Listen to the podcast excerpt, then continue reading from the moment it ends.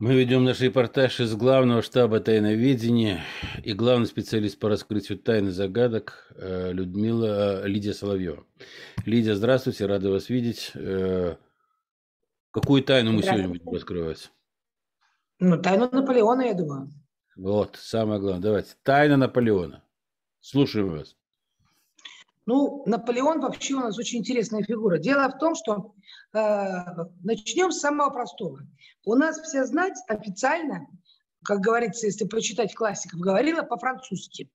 Даже та же, тот же роман Толстого «Война и мир», который был написан, конечно, уже намного позже самой войны 812 года, он наполовину написан на француз, по-французски.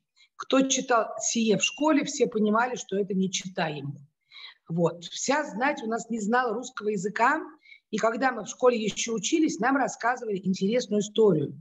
Было же партизанское движение во время войны 812 года в России. Но и получалась интересная картина. Крестьяне, вооружившись вилами, по ночам любили нападать на, ну это школьная программа, на, как сказать, на неприятеля, на расслабленных. Подходят, смотрят, Двое товарищей офицеров болтают по-французски, они их хлоп на вилы, а это наши. Вот, то есть они не могли отличить христиане наших от не наших. И потом пришел указ войска.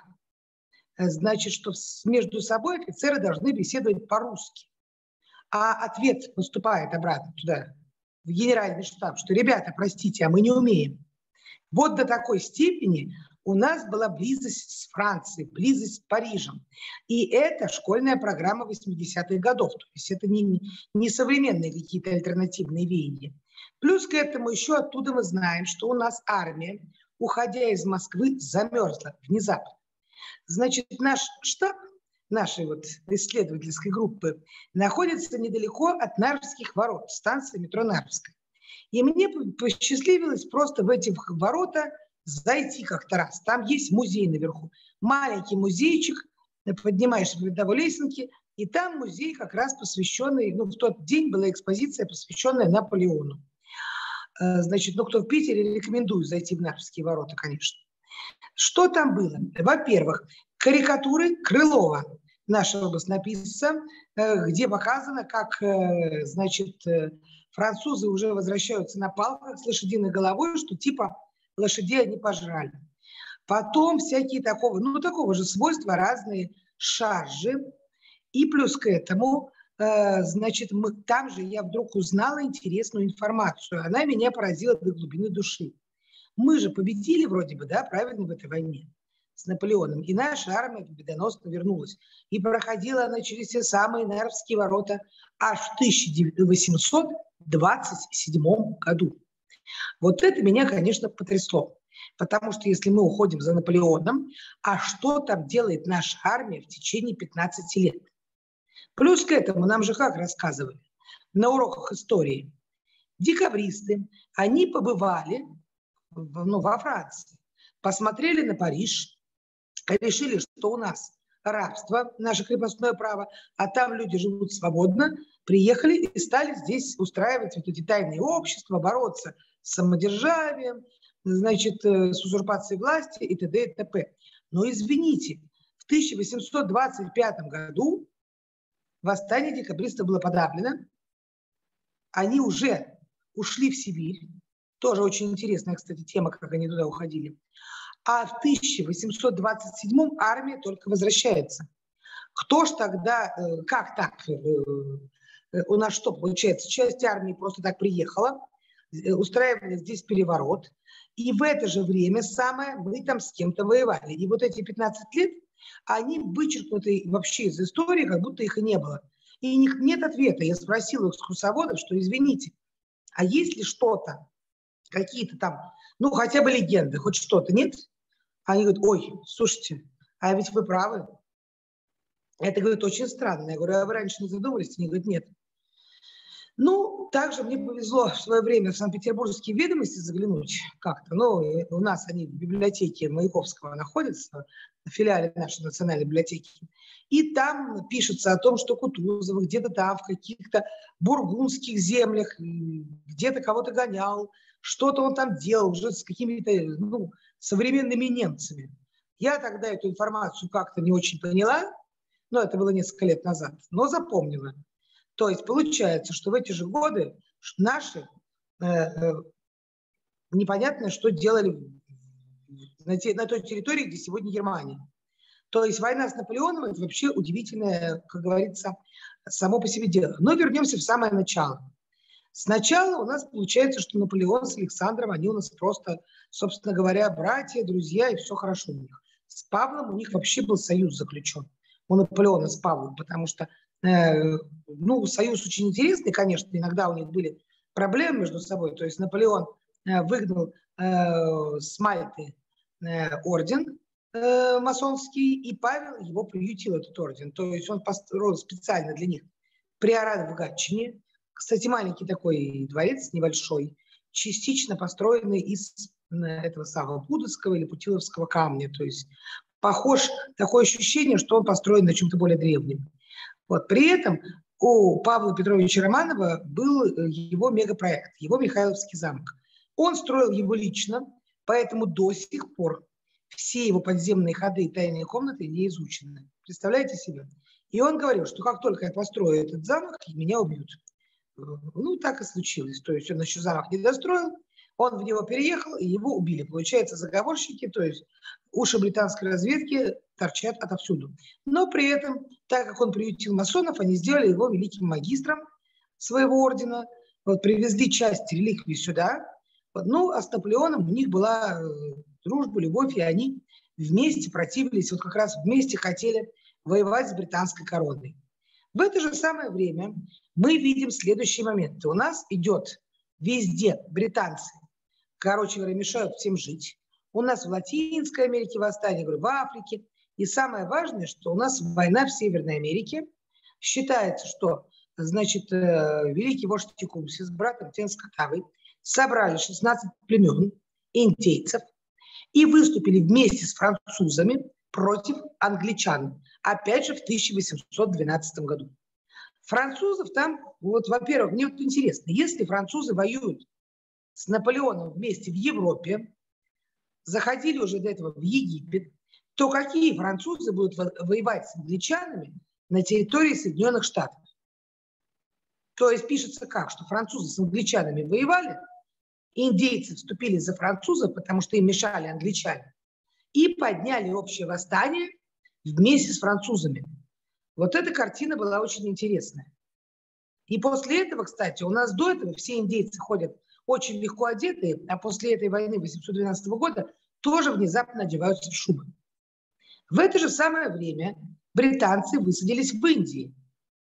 И вот как раз в Индии они, э, со слов Натальи Успенской, которая общалась там с брахманами, они как раз применяли что-то типа климатического оружия. Они добивали остатки цивилизации великих моголов, и итогом было то, что Калькутта на время ушла под воду, вообще. То есть люди, кто мог, садились на корабли, отплывали от берега. В целом по Индии глина шла из-под земли. Но это надо ехать туда, я думаю, и опрашивать местное население, знающее. Но глина выступала из-под земли. То есть чем-то таким странным очень воздействовали на э, литосферу, гидросферу, были потоки грязи и т.д. и т.п. То есть цивилизацию великих моголов британцы добили. И есть такая версия, я, конечно, ее так просто краем уха слышала, что Наполеон собирался вместе с Павлом идти отбирать Индию у британской короны. Значит, ну, Павла не стало.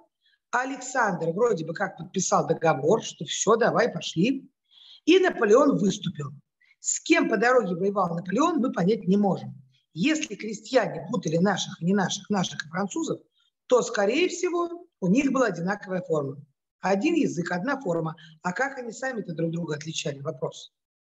И если ты идешь на дружественную территорию, то с кем ты там, простите, воюешь.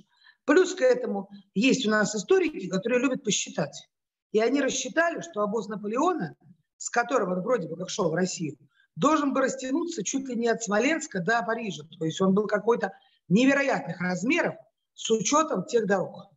И получается, что идет Наполеон, и идет он целенаправленно в Москву. Почему в Москву, а не в Питер? Вопрос. Вроде бы Питер ближе, потому что западнее. Но, с другой стороны, у нас есть в нашей группе Наталья Филатова. Она все время находит новые карты. Ну и теперь, кстати, все карты необычные ей на склады присылаются. Когда мы с ней делали анализ Питера по картам, ну, так как наш город – это реально всплывший город, всплывший, с периодическими затопами, и очень сильно страдавший от наводнений, вплоть до появления дамбы в 21 веке, значит, и она нашла карту случайно, она нам попалась во время наших исследований, где в 1812 году центр Питера под водой. Я ничего не хочу сказать, но у нас есть наводнение 1824 года, когда из третьих этажей выплывали книги по свидетельству очевидцев из третьих этажей. Сегодня эти этажи, кстати, первые. Первые и вторые. Ну, то есть, и, и считается, что вода пришла на три дня, кто-то говорит вообще на полгода. То есть, очень странное вот это наводнение. И карта есть, где в 1812 году центр Питера под водой. Ну, так как у нас с историей всегда что-то странное происходит, нам даты могли немножко э, раздвинуть. То есть можно рассматривать все варианты. Я не уверена в том, что именно 1824 год по нашему сегодняшнему летоисчислению, это не 1812 потому. Мы понятия не имеем, что было даже сто лет назад. То есть такой вариант тоже возможен. Или до этого было наводнение, про которое нам не сказали. Вот что делал в это время Александр в Питере, я понять не могу. В утонувшем в таком случае, хоть говорят, есть записки, что там ели устриц, пили шампанское, а в это время Наполеон заходил в Москву. Москва была без людей, все это прекрасно знают. Вот, и как горела Москва. Есть, опять же, записки французские, которые сегодня можно, по идее, достать, посмотреть, почитать. Я бы, кстати, советовала нашим любителям покопаться в архивах, кто знает, тем более французский язык, этим заняться вопросом. Ну, то есть зашли они в Москву, все вроде нормально, и вдруг потом происходит интересная вещь. Летит с неба огонь, падает, и через некоторое время взрывается замок Трубецких. Вот с этого начался пожар в Москве. То есть удары с неба и взрывы. Поджигателей так никто и не нашел. Искали вроде бы и наши, и французы все искали, поджигателей не было. Но с неба огонь – это очень интересная картина, на мой взгляд. Особенно для того времени. Еще есть записки, я говорю, у меня такой склад в голове, что это, конечно, кошмар но я лично читала, что ров около Кремля, который находился, было дешевле закопать около Кремлевской стены, нежели расчищать. Поэтому, если раскопать около Кремлевской стены, то там будет многие метры вот этого вот непонятного хлама. И Москва горела в итоге. Но горела она не простым образом. Знаете, вообще все пожары больших городов, 19 века, они очень странные, если смотреть сегодняшним взором. Там Тверь, Сиэтл, Чикаго. Больше всего меня убивает пожар в Чикаго. Говорится как? Что какая-то корова в каком-то коровнике или корова, или доярка уронила какую-то масляную лампу, загорелся коровник. И от этого сгорел Чикаго. Но есть же фотографии. Стоят железобетонные здания, огромные небоскребы, небоскребы. И они вот так наполовину разрушены, как после войны. Вот скажите, пожалуйста, если рядом, вот в Москве рядом с Москва-Сити, например, да, загорится коровник и сгорит, что эти небоскребы загорятся? И загорится вся остальная Москва? Ну, вот, вот просто элементарно берем вот картину. Представляем себе современный город, построенный не из дерева, а именно видно, что там вот эти разрушенные здания, они в любом случае кирпичные, не знаю, бетонные, каменные, из любых материалов но есть даже небоскребы, эти высотки. И эти здания, такие полуобвалившиеся, стоят. У некоторых даже стена осталась. Каким образом так можно гореть? Я не представляю. И как коровник может послужить причиной пожара в каменных строениях всего огромного города. Вот с Москвой такая же картина. Если бы кто-то где-то поджег Москву, то сгорел бы один дом, может быть два. Ну, кусочек. Даже сегодня, уже после уплотнительной застройки, могу сказать, что центр Москвы достаточно такой пустой. То есть там широкие достаточно проспекты, есть между домами промежутки. Вот такой повальный пожар всего города не устроить, поджигая снизу. Но в итоге получилось так, что тут же похолодало, мертвые, живые стали завидовать мертвым, у людей стали выпадать волосы и зубы. Это вот тоже свидетельство, которое еще вот тогда мы в школе проходили. И вот такие вот, как, как писали это в 80-е годы, наполеоновская армия внезапно заболела цингой. Им стало холодно, у них выпали зубы и волосы, и они пошли домой, потому что связаться с Александром не могли. И, уходя домой, они очень долго шли, замерзали в ноябре, чуть ли не насмерть, съели своих лошадей, шли по каким-то опустошенным землям, хоть до этого они шли по достаточно, ну, э, заселенным территориям.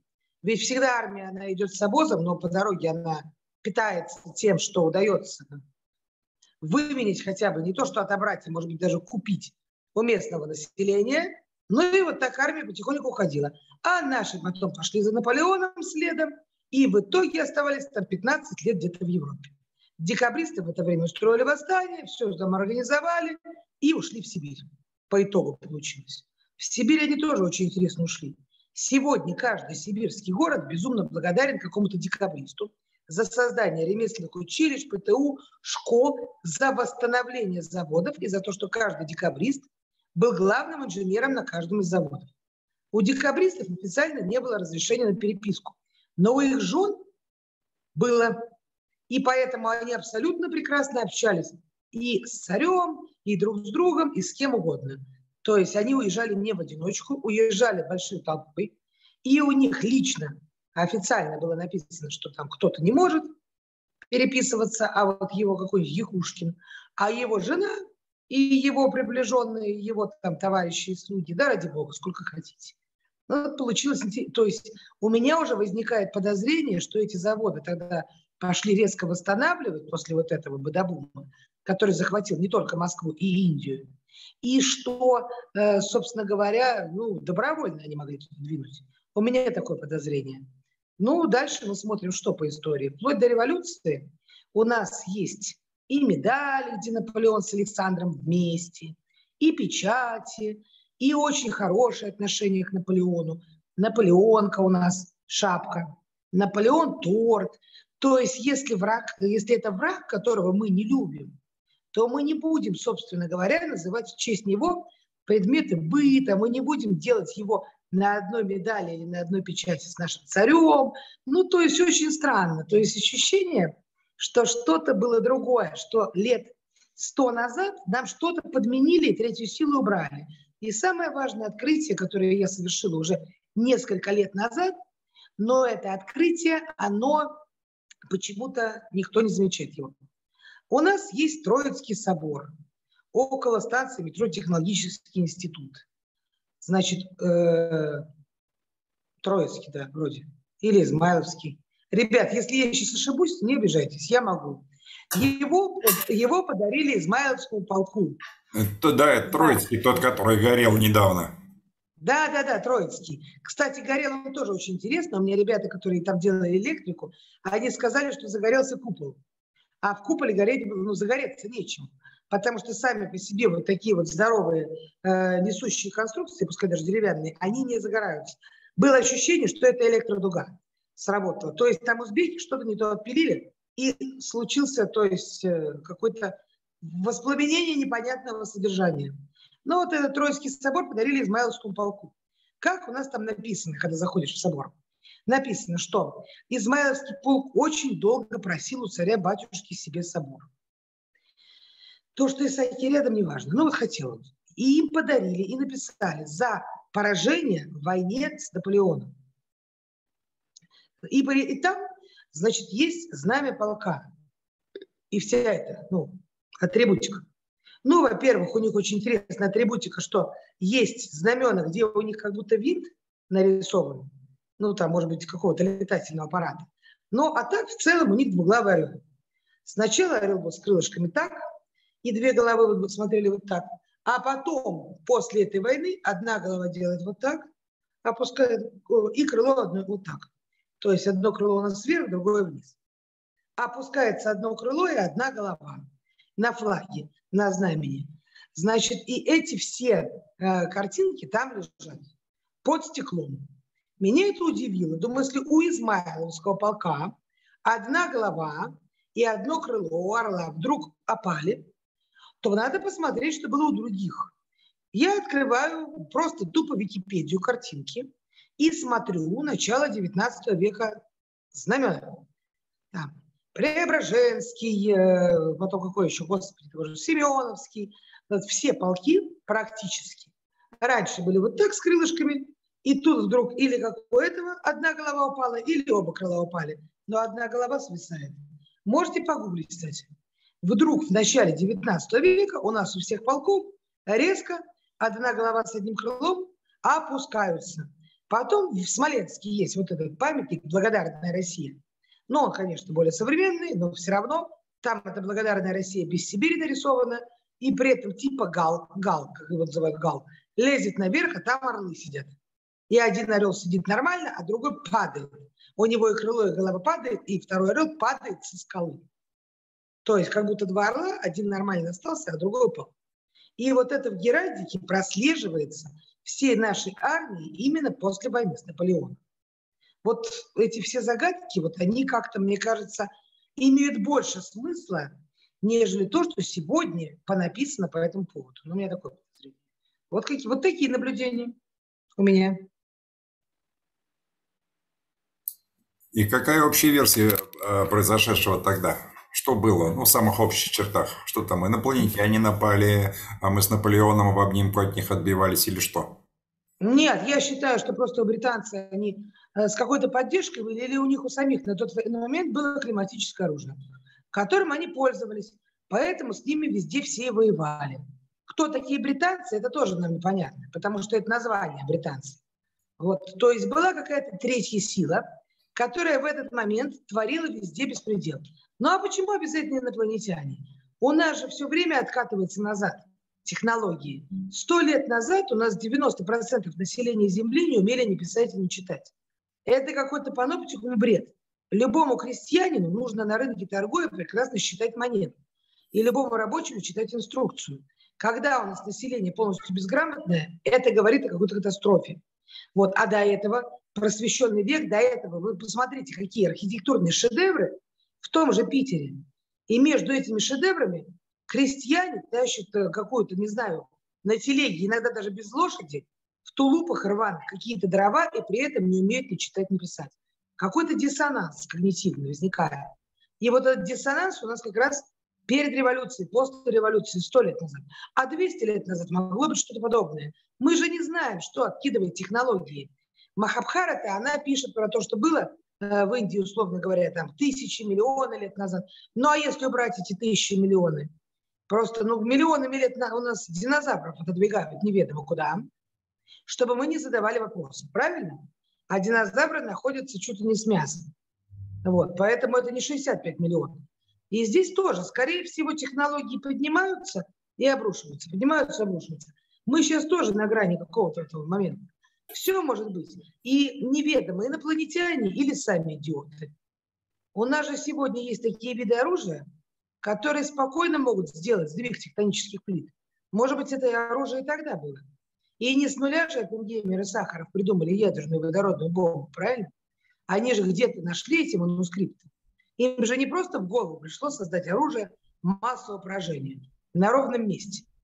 То есть я думаю, что просто каждые сто лет происходит бадабум, а каждые 200 лет может быть грандиозный бадабум. И, скорее всего, просто ту третью силу, с кем воевал Наполеон Александр, они просто убрали из истории, чтобы мы не знали, кто будет угрожать нам позже и сейчас. Кстати, Антанта, когда перла на Э, революционный Петроград. Есть такие плакаты у нас в архиве государственном. Я туда ходила своего дедушку искать. Но, кстати, не нашла. У меня на одних секретка, других найти пока не могу. Потом коронавирус это случился, не знаю. Но я плакаты пофотала. Там очень интересно. Там на углу как будто такого какого-то, на каком-то, э, как обрыве, грандиозном, говорят, что это Кронштадт, вот такой, с обрывом то есть как будто воды нет. Стоят матрос, рабочий, банковский служащий, потом какой-то там тоже такой из интеллигенции человек, толпа такая. И написано «Петроград не отдадим». И оттуда с моря не корабли даже, а какие-то такие, знаете, как в карикатурах рисуют, написано «Антанта». Какие-то пузатые дядьки с деньгами ползут. А эти наши все не, то не революционеры, а все люди, то есть разные гражданские, разных специальностей люди стоят и говорят, Петроград не отдадим. То есть не красные и белые, не большевики, меньшевики, а именно какая-то заграничная хрень, Антанта написано. И Антанта это же тоже Британия. Британия в первую очередь. Но там ли это Британия? Вот в чем вопрос. То есть вот какая-то третья сила каждые сто лет вылезает и каждые сто лет, короче говоря, чего-то творит, а потом прячется. То есть мы в домике, нас нет. У нас здесь Но... с нами еще, Лида, у нас с нами еще присутствует э, крупнейший историк эпохи, автор бессмертных исторических трудов «Битва глобальных проектов». А давай его спросим. Александр давай. что скажешь об услышанном? Сказки? Что я могу сказать об услышанном? Знаю только, что Александр, Александр I хорошо к Наполеону относился, это да. Даже после войны он был единственным человеком, который якобы на Священном Союзе хотел передать корону французского вот это королевство, восстановленную монархию, наследнику Наполеона и его сыну. А вот э, по поводу того, как шли, куда это самое, то есть э, мне казалось, что эта вещь, в общем-то, вполне хорошо доказана. Но э, Лермонтов, стихотворение, Бородино. Потом на Питер они пошли, это понятно почему, потому что там один из предков нашего главы Лермонтова, Михаил Юрьевич, он же, как его, Филь, который потом возглавил русскую армию, на Ф фамилия. Ну. Да, вы, вылетел из головы. То есть они же перекрыли путь на Санкт-Петербург, а, и поэтому он пошел на Москву, хотя он хотел идти вроде бы на Санкт-Петербург.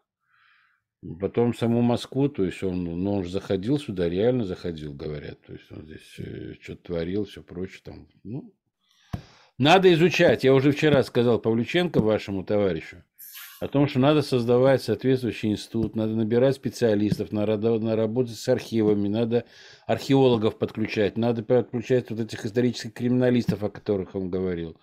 Но это все на энтузиазме на одном не сделаешь. То есть это же колоссальный труд, понимаете? То есть это вот сидеть, сверять фотографии, карты, Э, литографии какие-то, там материалы, которые пришли, переписку поднимать, все это, это все надо делать. То, что история фальсифицирована, это понятно. Она у нас за последние вон, война 75 лет назад закончилась, вроде все документы на руках. А уже на Западе все пишут о том, что кто там выиграл и э, с кем мы были в Союзе. Оказывается, мы в Союзе были с фашистской Германией. А все, да, а все остальные, да, то есть они вот воевали за светлое будущее.